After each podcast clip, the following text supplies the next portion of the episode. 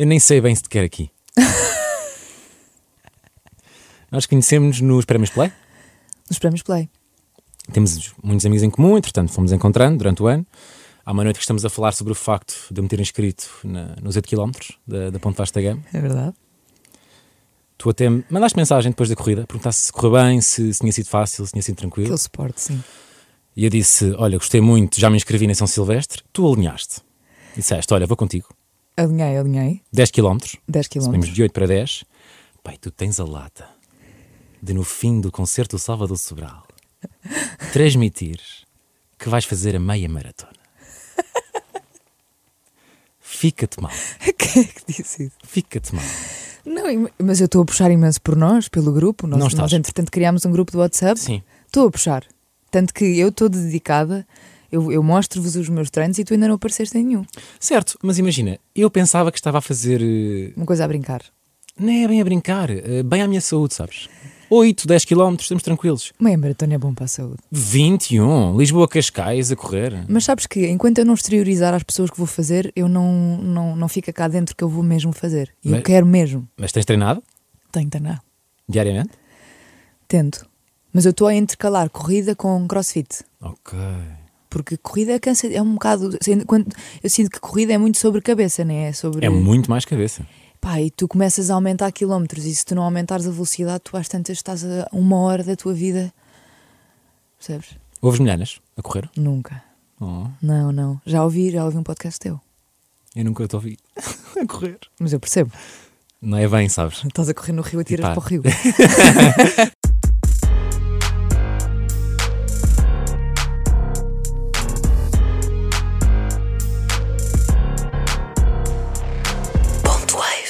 Então e quem é que trouxe? Quem é... Ah. Quem é que trouxe? É para responder profundamente? Não. Não. Quem foi o Pinho Doce? Pois foi. Quem trouxe, quem trouxe foi o pingo doce. E o sabor? Quem trouxe, quem trouxe foi o pingo doce. Fala-me lá sobre teres toda a população portuguesa a cantar uma música tua sobre um supermercado. Eu amei, sabes? Eu amei não por ser eu, mas eu amei toda a experiência porque a equipa era brutal. Era a malta dos Bateu Matou, Kim Albergaria, o Ivo Costa. eh, um dia mandaram uma mensagem a dizer: Temos um convite para te fazer, passa aí no estúdio, vamos gravar uma maquete do Popping Doce. E eu, tipo, ah, está-se bem. Pronto, lá fui. E de repente a música era brutal. E eu pensei: era só mudarem a letra. E eu assumia isto, tipo, milhanas. E lançava em meu nome e fazia um videoclipe. Pá, e eu acho que a música está muito fixe, muito bem produzida, todo o ambiente que se. Que, até da, da, da equipa do Pingo Doce foram sempre impecáveis. Portanto, foi assim uma cena. E de repente. Deu-me. Lembro-me de amigas minhas, eu não saio muito à noite, não é?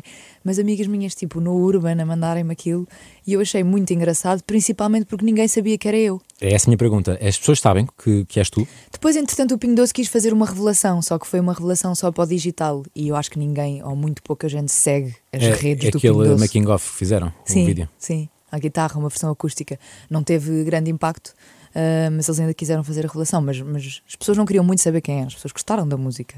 É. E- Mas, mas, mas foi, eu gostei. É banger. É banger. É banger. O Violino. meu único banger. O único banger. Não foi nada. Não foi nada. Já lá vamos, já lá vamos. Eh, violino, técnica vocal, um como jazz e outro de música moderna, cor gospel, história da música, composição e ainda teatro musical. Vou precisar de ajuda aqui nesta cronologia desta investida. Tu, tu já li as pautas antes de saberes falar. Não. É, é assim, eu sinto que é sempre um bocado injusto essa, essa Wikipédia. Eu digo Wikipédia. Pois é isso. Porque, Porque- está um bocado em todos os teus resumos. Este, Tá, este tá, parágrafo. tá, e eu acho que quero mudar isso, porque a realidade é que eu experimentei um bocadinho de tudo. Um, eu andava no Musicentro dos Salesianos de Lisboa Hum. um, e, e fui para lá com 3 anos fazer música para bebés. E então, por ter uns pais super liberais e também por me dar muito bem com todos os professores e toda a malta da escola, eu experimentei um bocadinho de tudo. Mas quando aparece aí que eu estudei história de música, ou composição, ou violino, direção de orquestra, eu não era boa assim em nada, não é? Eu experimentei. tipo, joguei uma vez paddle, eu não sou melhor do paddle. Portanto, eu andei ali à volta e foi muito bom mesmo, hum, até que fui encurtando as possibilidades e, e percebendo o que é que eu gostava mesmo de fazer. Hum, mas, mas violino eu ainda, ainda consigo assumir. Sim, eu toquei violino, foram para aí seis anos. Agora, tudo o que é mais. ah, já nem lembro o que é. História da música. Passei por lá. Passei por lá a ler. Eu tive uma. é engraçado por acaso porque eu era muito a mais nova da turma da, da parte de, de teórica de música. Eu nunca gostei, nunca gostei, não entendia e estava sempre a discutir com o meu professor, que era o professor Rui. Um beijinho para o professor Rui. e dizia-lhe sempre que fazia esta, este exemplo metafórico de imagina que tu vais todos os verões com os teus pais de viagem um, e vão ao maior parque aquático do mundo com coisas perigosas, outras mais, outras menos, mas tu vais todos os anos desde muito pequenino e já sabes descer os escorregas, arranjaste maneiras. E de repente há um verão em que os teus pais te dizem, passado 10 anos de já lá ires, este ano não vamos porque vamos fazer um curso sobre como descer os escorregas. E eu tipo, eu não quero saber como é que é suposto eu descer, eu arranjei a minha forma. E eu sei que isto não faz sentido nenhum e que na realidade, obviamente, que a parte teórica é muito, muito, muito importante uh, para qualquer artista e principalmente cantor, uh, uh, instrumentista, mais até do que cantor, mas eu acho que é muito benéfico para os cantores. Mas eu sempre tive, vivi muito mais a minha, a minha cena através da intuição. Eu não queria saber o que é que estava a fazer. E quando comecei a ganhar consciência, a música começou-se a tornar matemática para mim. Então, de repente, eu começava a escrever uma canção e a pensar: N -n, fácil demais, N sabes? Já a escrever música para músicos. E, e basei. E, e larguei a teoria e hoje em dia sei quase nada. Que é horrível. E sou muito preguiçosa com a parte teórica. Uh, portanto, sei que demoro mais tempo a chegar aos sítios onde eu gostaria de chegar. Por exemplo, eu ouço uma canção ou escrevo uma canção e penso, eu quero fazer um arranjo para isto. Demoro seis anos, enquanto se calhar alguém que tem isso tudo claro. super bem é muito mais rápido. Mas é, é um bocado isso que, que a formação te dá. Claro, dá-te claro, as ferramentas. As ferramentas. Para... E eu não as tenho, vou pela intuição. Acho que é um caminho muito uh, fixe, divertido e que te leva a lugares que se calhar à partida poderias até nem ir se tivesses o conhecimento todo, uh, mas que é muito mais trabalhoso. Foste uma adolescente rebelde? Já descoloravas as sobrancelhas? Tinhas o pescoço tatuado? Eu sinto que sou adolescente. Portanto, okay. uh, se fui, é muito engraçado porque eu era a menina da mamã até muito tarde. Eu, menina da mamã, no sentido em que eu tinha, eu não dizia palavrões, eu, as minhas amigas faltavam às aulas e eu queria ser fixe e faltar também, mas ficava-me a sentir mal, mal, mal. Não fazia nada mal. E depois houve ali uma altura em que se deu o ponto em que de repente comecei a fazer tudo e já ia sair à noite e mentia à minha mãe e depois eu lembro perfeitamente de coisas estúpidas como eu ia para o Maine, na altura o Maine ainda existia, tinha que 15, 16, 16, não sei com que idade. É Sim, foi depois de foi o Maine acho que é pós-capital, se não me engano. Pós-capital, é não vivi o capital. Pois não vivi. Mas de estar tipo cheia de casacos uh, na casa de banho do Maine para, para abafar o som e para eu dizer mãe, já estou em casa da Madalena. Portanto, ah. houve ali. Uh, e tu também acreditou? Acreditava. Claro. Não acreditava. Porque nada. a minha mãe confiava muito, porque eu de facto tinha sido sempre super. Se eu faltava, eu dizia, mãe, eu faltei. O que é que eu faço? mas depois houve ali uma altura em que isso passou. Uh, mas nunca fui muito rebelde, não. Na realidade, não. Foi nesta altura que, que cantavas em quiosques? Foi nessa altura que eu cantava em quiosques. Foi. Comecei comecei a fazer os meus primeiros gigs, porque também muito uh, por causa do Musicentro, eles tinham essa, uh, essa disciplina do combo, que tu no fundo formavas uma banda e começavas a tocar ou standards ou coisas mais pop, Michael Jackson, Amy Winehouse e não sei o quê, formavas ali um repertório e eles davam muita oportunidade de, de ir tocar ao vivo depois com a banda, para o Speak, uh, Speak Easy ou para, sei lá, imensos sítios. E depois ficavas já com a banda formada e andavas a mandar mails para poderes ir rodar com a banda. E então era o que nós fazíamos. E depois deixei de tocar com a banda e fui só com a, com a Ana Rock, que é ainda uma pessoa com quem eu toco hoje em dia, e andávamos a, a fazer assim uma coisa mais acústica. Foi uma altura mesmo feliz da minha vida, por acaso. De, e, e, acho que, que é muito importante tu tocar coisas dos outros e, em si, em, e nesse contexto de bar, porque ganhas muito drive. Tipo, claro. teres as pessoas a falar e estarem-se a cagar para ti e tu estás concentrado na tua cena e perceberes como manipulares, entre aspas, um, o, o, o, o gig, não é? De agora estou a sentir que a malta já está a dispersar, então agora vamos, vamos pô-los a cantar e não sei o quê. Acho que é muito fixe. E mesmo para ganhares a própria identidade. Houve ali uma altura em que eu já não conseguia cantar nada dos outros, que é cantar as minhas coisas. Muito interessante. Tu dizes que foste menina da mamãe até muito tarde, mas saíste muito cedo de casa. Ou relativamente cedo. É verdade. Saí com 17, 18. Foi assim. Mas foste em busca de liberdade criativa? Tiveste de dissociar de quem te tocou para crescer artisticamente? Um, talvez. Um, eu não sei. Eu, na realidade, eu saí de casa uh, a primeira vez, um, fui viver com o meu namorado. Um, e foi uma coisa super orgânica. Eu comecei a ficar cada vez mais tempo em casa dele e quando voltava à casa, isto, e também teve muito a ver com isto, a relação com os meus pais, desde sempre, nunca foi muito pessoal. Um, por, minha culpa, eu acho, não é que, que eles sejam frios, pelo contrário, são as pessoas mais amáveis e empáticas e, e, e calorosas uh, do mundo, mas eu sempre fui muito fria em casa. E portanto, quando eu comecei a passar muito tempo em casa do, do meu namorado e de vez em quando ia a casa, a minha relação melhorou muito com os meus pais, a distância traz muito isso. Então de repente fiquei, e, e de facto aí é que eu senti que, que, que me senti muito mais livre, até artisticamente. Uh, porque também ter um pai música em casa. Hum eu, eu fazia uma canção e estava a fazê-la com o meu pai na sala ao lado e com a minha mãe, que é locutora também, a dizer: Estás a dizer essa merda mal? Ai, desculpa, posso dizer.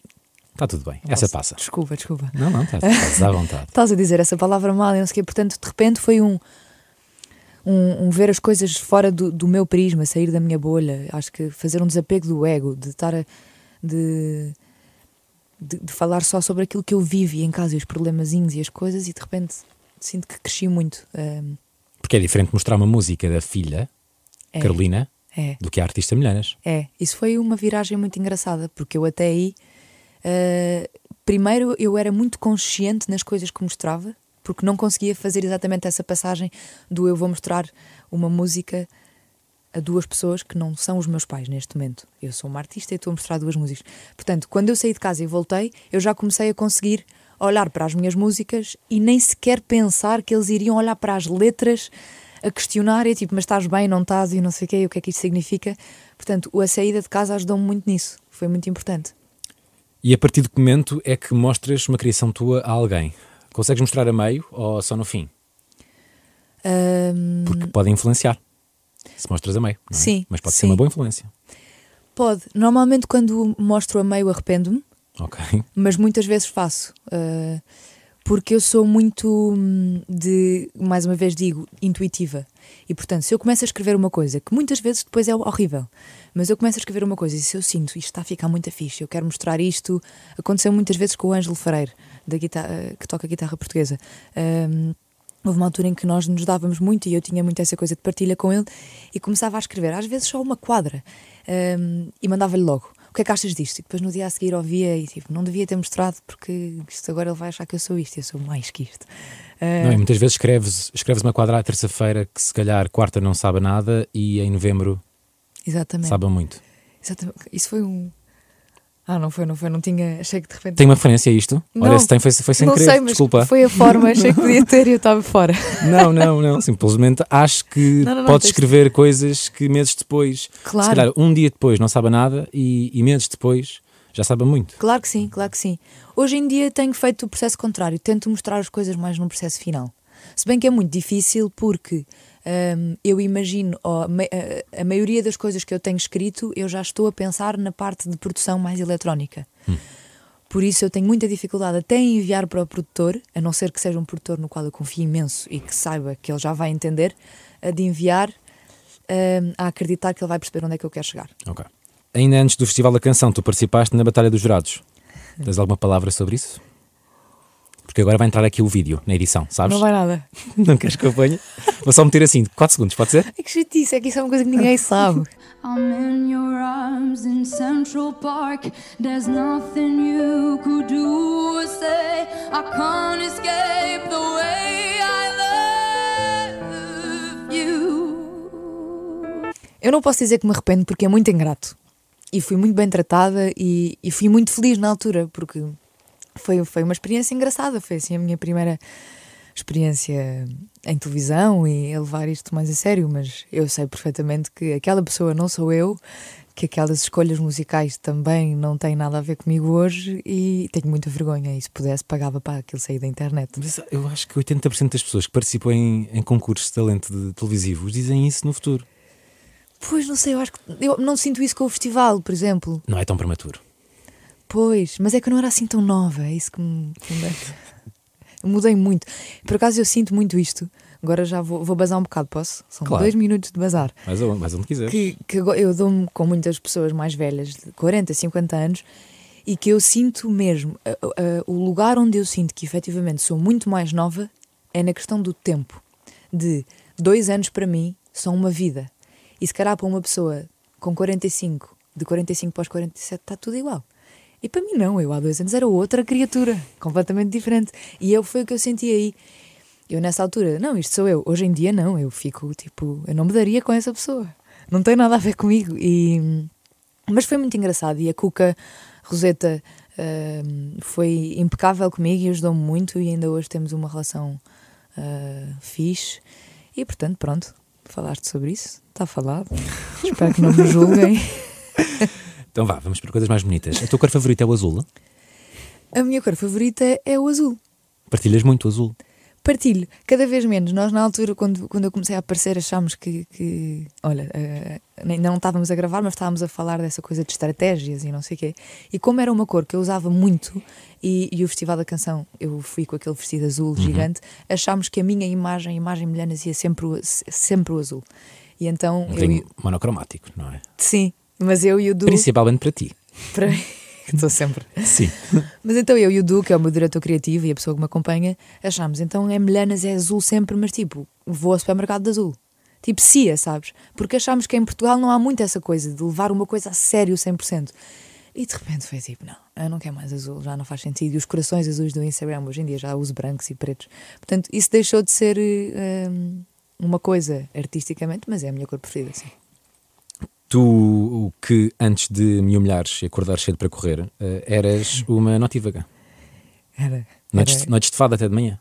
Noites de fada até de manhã. Por acaso tem sido difícil, pá, isso, uh, o, o acordar cedo e, e- Pois claro. É, não dá para Mas gerir. tu nunca ficas num contexto boémio. Já, já mencionaste que não, não és de sair à noite, não bebes. Não, não, já, já bebi, eu digo sempre, já bebi em tempos, como Em- se fosse muito velha. Em brinjel. Nem be- Queres falar sobre isso? É verdade, foi a minha última bebedeira, foi em Bringel. Que, que tal? Foi, foi, em que- foi num festival que eu não me lembro agora do nome. Sabores no barro. Saba- Francisco Guimarães, obrigada. Ahm, Sabores do Barro, que é um festival de canto alentejano Sim. e que eu realmente já não bebi há muito tempo e nessa noite de facto fiquei com os copos e mas fiquei com os copos, calma, eu nunca fico com os copos a um nível que- embaraçoso mas, mas sim, foi, foi uma noite muito, muito bonita Eh, Comer aquela maçada diretamente do caldeirão, não foi? Ai, como é o barro atrás. não é? Que delícia. Então, e as férias em Turim? Foram calmas as festas? As férias em Turim foi, foram férias em Turim. Eu acho que foi muito isso. Éramos seis amigas a curtir em Turim, a lidar com uma produção que eu penso que nunca mais vou ver, muito menos em Portugal. Aquilo é uma produção completamente. Aquilo vive, a Eurovisão vive muito de um fanatismo com o qual eu não me identifico muito, mas que é impossível tu ficares indiferente. Ou seja, é impossível que aquilo não. E por acaso, olha, estava a ouvir a tua entrevista com o Salvador sobre ele ter falado um bocadinho sobre como se sente em relação àquilo que disse na altura do Music is Not Fireworks. Ahm, concordo exatamente com ele, com o ponto de vista de agora, de hoje em dia, de música também pode ser, e de facto eu ter estado lá e se calhar ouvir as músicas que estavam a concorrer à Eurovisão nos fones, mas depois tu vês lá com o espetáculo. E eu lembro perfeitamente, já não lembro como é que ela se chamava, mas a concorrente espanhola, Também não me recordo. também não me recordo, mas deu-me deu, deu ficar arrepiada dos pés à cabeça. Aquilo é tipo, é uma cena, é uma grande produção, mas nós estávamos, eh, era muito engraçado porque até as pessoas da produção de lá da Eurovisão olhavam sempre para nós. Género, está tudo, com elas está tudo bem, venham para aí, está tudo. Era, toda a gente gostava de nós porque nós estávamos ali a viver aquilo de uma forma totalmente descomprometida ahm, e, portanto, foi pacífico. Mas eu acho que não iria saber gerir aquilo se fosse a solo, sozinha. Tu sabias que se Amaro ganhasse, ias com ela? Antes? Ou o convite foi feito pós-vitória da, da, da Amaro? Foi feito pós-vitória da Mara ao Festival da Canção. Sim, sim, sim. Dois, acho que foi. Nem sei se não foi no dia, eh, porque eh, ela ganhou e depois fomos todos celebrar e ela falou sobre isso nesse dia. Portanto, foi depois dela ter ganho. Muito bonito. Já agora mencionar que também participaste nesse Festival da Canção, não é? Sim. Com Corpo de Mulher, Sim. música de- do, do Agir. Lançaste este ano, entretanto, o teu álbum de estreia, É verdade. De Sombra a Sombra. O meu filho. É um álbum triste. É um álbum. É um álbum que tem, que tem que conta muitas histórias tristes e que vem de um lugar triste, mas que parte para um lugar de luz, eu acho. Não é só um álbum triste, uh, mas que tem muito peso, sim. E é engraçado porque uh, fala sobre um lugar onde eu já não me sinto muito agora. Porque é um autorretrato. É um autorretrato, sim. Foi, foi, uma, foi a minha forma de, eu, gosto, eu uso sempre esta palavra, é um bocadinho fadista. Sempre que eu uso a palavra fadista neste contexto é hiperbolicamente falando. um bocadinho fadista, um, mas que um, foi a minha forma de exorcizar os meus, as minhas sombras, as minhas, as minhas, os meus momentos mais, mais sombrios. Um, mas eu sinto sempre que, que há sempre luz. E, e, eu sou uma pessoa que, que é isso, que apesar de, de acho que como, como todos nós já ter estado num lugar uh, bastante fundo, uh, nunca quis ficar por lá. Portanto, é um álbum que caminha para cima. Falando da importância da antologia poética do Miguel Torga. É muito engraçado, foi um livro que eu comprei de forma absolutamente aleatória, uh, porque estava numa livraria e, e não sabia que, que, o Miguel Torga tinha um livro de poesia. E pensei, não é cedo nem é tarde, vou comprar. E apaixonei-me muitíssimo pelo livro e é um livro que eu tenho sempre comigo. Uh, vá, olha, agora fui filmar vídeo, levo-o sempre, porque eu acho muito engraçado, porque os poemas, uh, isto é parvo e tonto, mas que comprar poesia é poupar dinheiro, porque tu compras um livro de poesia hoje, acabas de o ler daqui a um mês ou para a semana, e se o voltares a ler daqui a duas semanas, o livro é outro, o livro muda. Uh, porque os poemas efetivamente mudam mesmo. Uh, e é um livro que eu leio, já li cinco vezes, não estou não a exagerar, e sinto sempre que estou a lê-lo pela primeira vez, porque nem que seja porque vivi uma coisa nova e aí já olho para aquele poema de forma diferente. E o que aconteceu com esse livro foi que eu tenho o livro todo rabiscado, porque a seguir a cada poema bastava uma palavra ou uma ideia. Ou às vezes uma sensação visual que ele me conseguiu transmitir através de um poema que me inspiravam e eu escrevia os meus próprios poemas ao lado dos poemas dele. Portanto, este livro serviu também como uh, papel em branco para este disco. Houve muitos poemas e, e, e canções que eu escrevi para outras pessoas ou, ou coisas que até estão na gaveta que estão só nesse livro. Portanto, é um livro mesmo, mesmo especial e que aconselho a todos lerem. Antologia Poética. O de Sombra a Sombra valeu-te nomeação para Artista Revelação nos Prémios Play. E duas nomeações nos Globos de Ouro. Melhor canção com a mais que é o Sol e, novamente, artista revelação. Soubeste que estavas nomeada com os teus amigos, não foi? Na, depois da tacinha, no concerto, isso é fixe. Foi muito Isso é uma fixe. excelente memória. Foi muito fixe, até porque eu não estava eu não estava mesmo nada à espera e não é para, para ser. Porque é isso, eu, eu, eu sinto sempre que há sonhos que nós temos em dou por mim muitas vezes nesta fase da minha vida, um, porque às vezes as coisas começam a acontecer e tu já estás habituada. E não é que comeces a ficar ingrato, mas. Normalizas. Normalizas. Um, e eu tenho tentado fazer sempre o esforço de me lembrar fogo. A, a Carolina, e nem é Melanas, é mesmo a Carolina de 12 anos, ia ficar em êxtase com tudo o que se está a passar na minha vida. Ou eu estar aqui à tua frente neste momento seria um motivo de, de alegria imensa. E portanto eu não estava mesmo à espera porque eu tenho sempre essa coisa dos pés na terra e de ser a Carolina de 12 anos ainda. E então de repente estávamos a acabar o concerto e a minha manager liga-me um, a dizer: Já soubeste da nomeação? E eu, tão naif, achei que ela me ia dizer que algum artista meu que eu até achei que ela me ia dizer: a garota não foi nomeada. E de repente, não, não, não foste tu. E eu, ah. E, e, e, foi muito bom porque é isso, porque estávamos ali todos reunidos e foi um momento muito, muito feliz de celebração e, e estou muito grata. Mas a minha pergunta é: tu sabes que podes ir confortável a esses eventos, não sabes? Estás a par desse conceito. É que ainda por cima, imagina, prémios Play e Globos são no mesmo sítio.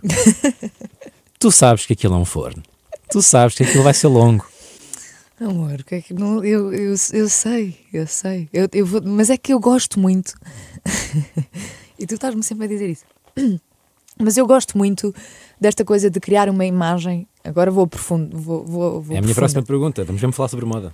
Vamos falar sobre moda. E eu gosto mesmo de moda. Eu gosto muito que. E quero muito que, que, que, o meu, que a minha obra, digamos assim, tirando a parte pretenciosa, um, se associe à moda, porque sou mesmo apaixonada por moda e, e eu gosto muito da ideia de, de o corpo de uma mulher. Um, gosto de usar coisas que, que, de, de, certa forma um, desconstruam a estrutura do corpo da mulher. Porque tu acabas por te cobrir muito. estou sempre muito tapada e que, no fundo, eu anulo as formas do meu corpo. E é propositado e nem tem a ver com um lugar de insegurança ou de não querer mostrar. É mesmo o contrário. é- eu gosto de criar essa ideia de, de ninguém sabe muito bem o que é que está ali dentro. Mas, hum, e não sei, eh, sempre gostei. Eh, e cada vez mais. E, portanto, e, e acho que o, tenho encontrado designers com os quais me identifico muito que depois me dizem que, que, que também gostam muito. Portanto, tenho encontrado, no fundo, um- uma equipa que, que quer muito entrar comigo neste conceito. E eu, por gostar muito de moda e, e querer manter essa linha, não é que eu, se calhar, num dia não gravo um videoclipe e estou eu tipo Tá licra, lic, não, licras justa, Sim, sim, sim, sim. Neste momento acho que me faz sentido isto. De, de- não é sobre o corpo, é sobre uma imagem eh, de, de força e. Qual é que é o vestido que tens no videoclipe Eu de prosa? Eu de prosa, eu de prosa, eu de prosa. Ah, o vestido da Amália Rodrigues. Fogo. Isso hum, está assim nos no, top momentos mais, mais emocionantes da minha vida. Porque eu achei que até ao dia do videoclipe isso não ia acontecer. Esse vídeo foi hum, eh, assim, uma co-criação minha e do Agir. Até vou assumir que foi maioritariamente criação do Agir. O conceito do vídeo. Hum, porque é uma canção que fala sobre, de facto, eu estar num lugar de, uma grande depressão e de, de, de- de ter perdido muita esperança da vida e de querer efetivamente, e digo sem problemas hoje em dia, porque não estou mais nesse lugar, mas de querer ir embora, de não querer mais estar aqui. Mas de sempre que essa ideia começava a ganhar força na minha cabeça, havia qualquer coisa que eu não sei explicar que vinha muito também da arte de, de tens que ficar e, e- e- e nem que seja porque, porque aquilo que eu sinto ao ouvir música, aquilo que eu sinto ao ouvir aqueles que eu admiro eh, me faz muito feliz. Portanto, esteja eu tristíssima e, e muito deprimida, há sempre alguma coisa e é a música que, que me faz feliz. E portanto, esse vídeo conta um bocadinho a história do o eu estar a cozer o vestido é o processo de bora lá, bora lá, eu consigo, eu consigo, eu consigo, e de repente o vestido da Amália, que é uma das artistas que eu mais admiro de todas as artistas do mundo, eh, e que, que é muito engraçado porque também tem esse lado negro e de sombra e de muita tristeza e, e que, e que escreveu muito sobre isso também, no, por exemplo, no Grito, dos poemas mais brutalmente tristes que, que, que eu já vi. Um, e portanto esse vídeo uh, veio um bocadinho dessa ideia da construção de eu estou a caminhar mas, mas há alguma coisa que me está a salvar. E neste caso foi a arte. E eu gostei de, de- de ter como, ana, como analogia a Amália Rodrigues porque foi certamente a pessoa que, que, que- que me salvou, o fado salvou-me e, e portanto de repente quando eu vejo o vestido real da Amália Rodrigues ali eu fiquei em lágrimas Veio do Museu do Fado. veio do. É que eu já me enganei, não veio do Museu do Fado. Ainda bem que disseste isto, porque não veio do Museu do Fado, veio da Casa da Amália. Boa. Exatamente. Fica aqui retificado. Fica aqui retificado, porque eu já disse isso numa entrevista e foi da Casa da Amália. Muito obrigada, Casa da Amália. Tinhas muitas regras Regras como assim? com o vestido, ou seja, se não podia estar assim estar assado. Eu não toquei, eu não toquei. Pois tu não tocaste. Eu não toquei, mas porque eu estava assim com aquela, aquele respeitinho, eu estava longe. E estavam as, as duas senhoras eh, muito queridas lá da equipa a porem o vestido e não sei o quê, mas eu não toquei. Vi só o vestido entrar e fiquei sentada e lembro-me que no momento em que filmaram esse plano, puseram. eh, também já, já me conhecem eh, e sabem que eu ia morrer e queriam lágrimas e conseguiram e puseram aos gritos na coluna ao grito enquanto estavam a ser filmados os planos e eu morri. Então já podemos falar sobre o facto de quereres uma porca chamada Amália. Quero tanto, mas tanto. Eu só quero que me ofereçam. Olha, eu faço anos dia 26 de novembro. Podem, por favor, oferecer-me um porco anão. E eu quero muito levá-lo aos fatos. Eu quero. Eu Olha, aqui está uma frase que é em 42 entrevistas de ponto wave. Sim, senhora. Quero um eu porco amo anão. porcos. Eu amo porcos. É assim, eu sei que eu ia ser muito mais feliz se eu tivesse um porco em casa. Mas depois já me disseram que é um bocado mito essa cena dos porcos anões. Eu acho que eles podem crescer. Eu Pois, não e sei podem bem. ficar mas- gigantes. Não és tu que tens uma Sim, amiga? sim, Ah, sim, já me sim, sim. mostraste, já Amigo de, amigo de amigo. Não, eu no meu grupo nós temos isto, que é uma história hilariante para nós, no nosso grupo, que é alguém partilhou isso uma vez no WhatsApp, de bem, olhem para esta minha amiga que pensava que tinha comprado um mini pig assim. e entretanto tem um javali banheira, na claro. sala de estar. E então, Mas é que eu acho os escritos na mesma. não, é delicioso, mas e nós no grupo sempre queremos contar esta história e ninguém acredita, obviamente. Então nós pomos só no grupo do do WhatsApp a dizer, malta precisa de fotografia. E alguém envia, porque alguém tem favoritos. Alguém tem lá. Estamos sistematicamente a precisar Eu da também fotografia. quero ter nos meus favoritos, eu preciso. Sim, a fotografia é mítica, porque, é- porque esta pessoa em questão, eu nem sei quem é que é a pessoa. O pior, o pior é que eu estou aqui a falar sobre a pessoa e não sei quem é que é. É amigo de amigo, que ela faz um story como se fosse normal. Mete na sala com os amigos a dizer eh, movie night, Sim. os amigos todos no sofá, e um porco enorme, como se fosse o tapete. Sim. Isso é um sonho da minha vida. A sério, eu quero um porco, eu preciso. E, e E não se crescer? e se crescer, crescerá. Não podes, não podes ir para a tasca do, do, do Chico com, com o porco. Não podes. Oh, véi, eu hei de encontrar. Olha, eu mando-o para casa de Luísa Sobral, que tem, tem um terreno enorme. Ah, pois claro, faz tudo assim. Fica aqui o meu pedido de autorização, Luísa Sobral. Nem trouxeste a velhinha.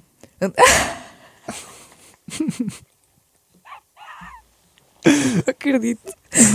Eu não acredito, isto é um sonho do nada de realidade estar a falar da velhinha entrevista. A velhinha é a minha filha, a Isabel. que Quem é a minha melhor velhinha? amiga.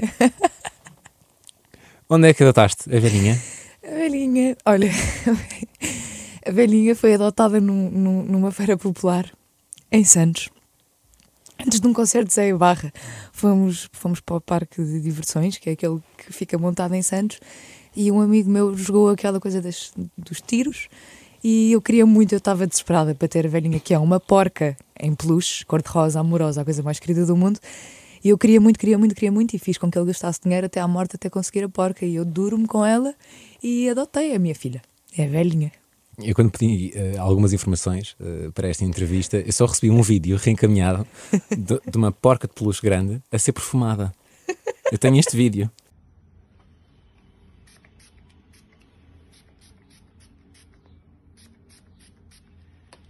Eu tenho mesmo muito amor pela velhinha. Eu trato é, é um bocado bizarro, se calhar isto é esquisito, mas, mas tenho mesmo, eu trato-a como uma pessoa. Ela foi de- comigo de férias para a comporta. Uau, A velhinha. que velhinha privilegiada. Não devia ter dito que fui de férias para a comporta. Oh, qual é que é o problema? Não queres admitir? Não. Eu também posso dizer que vou também, então. Pronto, Boa. está tudo bem. Boa. A tua voz ensina o que é a dor, a tua voz deslumbra na rouquidão grave do amor. A tua voz em mim não se cala, na tua voz germina o germinar da minha fala. Carolina, de pardais se fez teu leito, e fecho, olho escurvado, menina, pelas brechas que abres em meu peito. Carolina de rugas gastas de ansiedade, de manchas secas colorida e de tão velha tenreidade. Carolina, em teu timbre o passado, em teu timbre Amália Marceneiro, em teu timbre o estrangeiro. Francisco Guimarães. Francisco Guimarães. Não queria deixá-lo de fora desta entrevista. Fogo. O que é amizade? É a minha pergunta. Fico, tu não podes falar de amizade. Eu sou assim a pessoa mais hum, lamechas em coisas de amizade. Ele termina com que no fundo em tudo vê todo o fato. É assim que acaba este poema. Olha, falar, falar da amizade e falar do Francisco. hum, a amizade para mim, na minha vida, é a coisa mais importante, mesmo. Hum, e também acho que, são, que as amizades são, são. é- É um trabalho de, de 24 horas. Acho mesmo que, que é preciso muita dedicação. E o Francisco ensina-me muito isso, porque ele tem uma capacidade tremenda de conseguir alimentar todas as suas amizades eh, de uma forma. hum, ou seja, de uma forma muitíssimo bem distribuída. Ele, ele, consegue distribuir-se e, e- e dividir-se hum, por todos eh, com muito amor. E o Francisco. É para falar do Francisco? É que É para falar sobre. que eu vou chorar e não é, nada. É, é, não, é, é para falar, fala, fala sobre. a amizade, é, que é a mesmo amizade, para mim a amizade é, é, é tudo e não, e não Porque o Francisco está inserido, certo? claro, o Francisco é, é sem dúvida. É Eu falo sobre o Francisco porque o Francisco, pronto, ele é uma, é uma das pessoas que, que veio contigo, se não me engano. Eu acho que conheci o Francisco através de ti. Uhum. Eh, e, e quando lhe peço ajuda para esta entrevista, um- umas guidelines, ele manda-me um testamento, como se fosse normal, sabes? Para, não digas Ele é isso. atualmente produtor do Ponto Wave. Percebes? Eu tenho que mandar um recibo verde ao Francisco. Percebes? E O é nestes Francisco. pormenores que se nota. Já Um pequeno contexto. Francisco Guimarães é, é treinador de futebol, comentador da, da Sport TV, um exímio poeta, excelente escritor. E, portanto, podem também ver o trabalho dele por aí. Sim, por favor, Podem acompanhar. É Não sei se foi a primeira vez que ele compôs uma música agora para o Ricardo Ribeiro. Não. Quer dizer, eh, eh, uma letra? Sim, Não, ele escreveu para a Mimi, já, para a Mimi Ok. Frois. Mimi Frois. Aham. O Árvores Não lembro do nome da música, que chatice.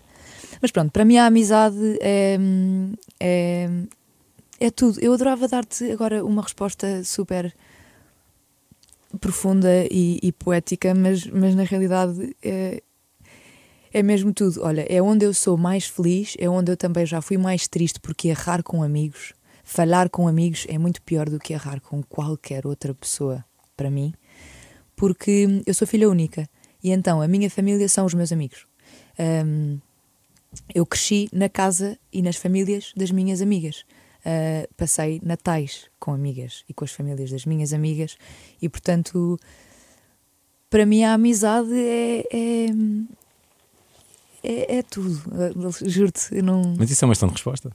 Eu acho que é, eu acho mesmo que é. Acho que daria a vida por, por muitos amigos meus e tenho, estou muitíssimo bem rodeada e amo muito. Acho que nunca vou amar, e é horrível porque há família, há mistura, mas no topo da minha cadeia estão os meus amigos.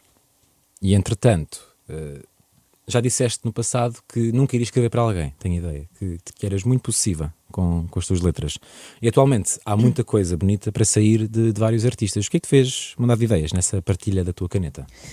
Quando eu dizia que não ia escrever para alguém, agora usaste a palavra possível e parece que é tipo, não, é meu, é meu. Ah, não quero usar como uma conotação negativa. Sim, não é, eu acho, eu só sentia que, hum, porque já tinha, já, já várias pessoas me tinham pedido letras e eu sentia sempre que para mim, hum, e, e não condeno quem consiga fazer de outra maneira, pelo contrário, eu até gostaria de o conseguir fazer, mas eu não consigo escrever-te uma canção se eu não te conhecer.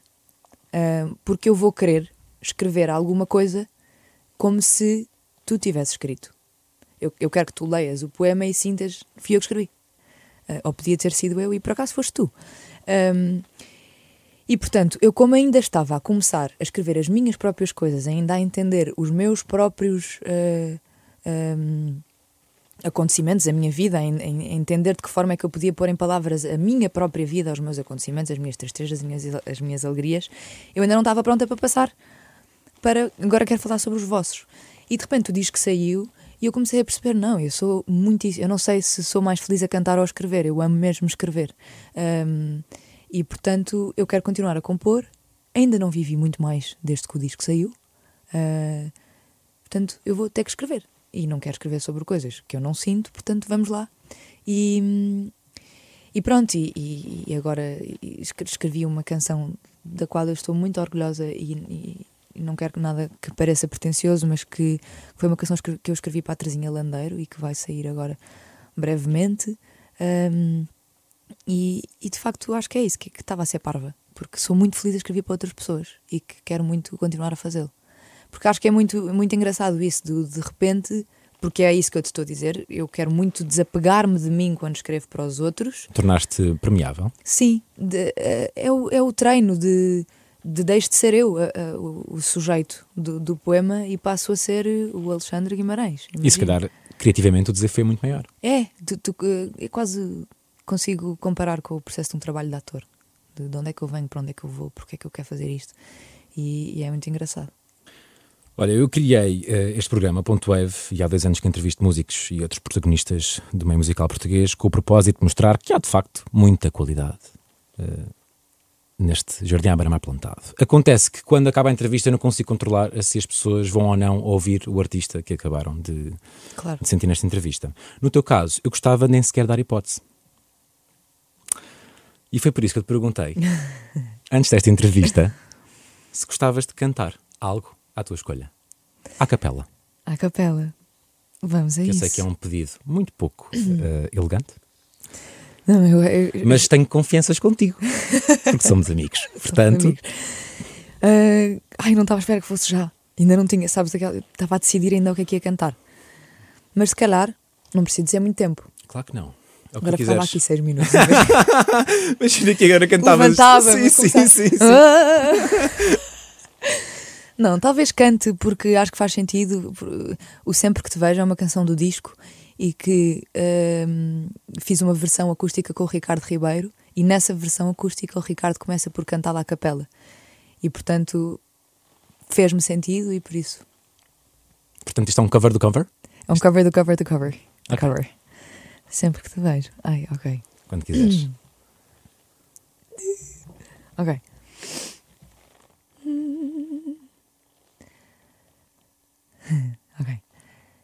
Sempre que te vejo, lembro que sofri, pois nasci no teu beijo e foi nele que morri. Não posso viver sem que vivas em mim, mas quero que partas, que me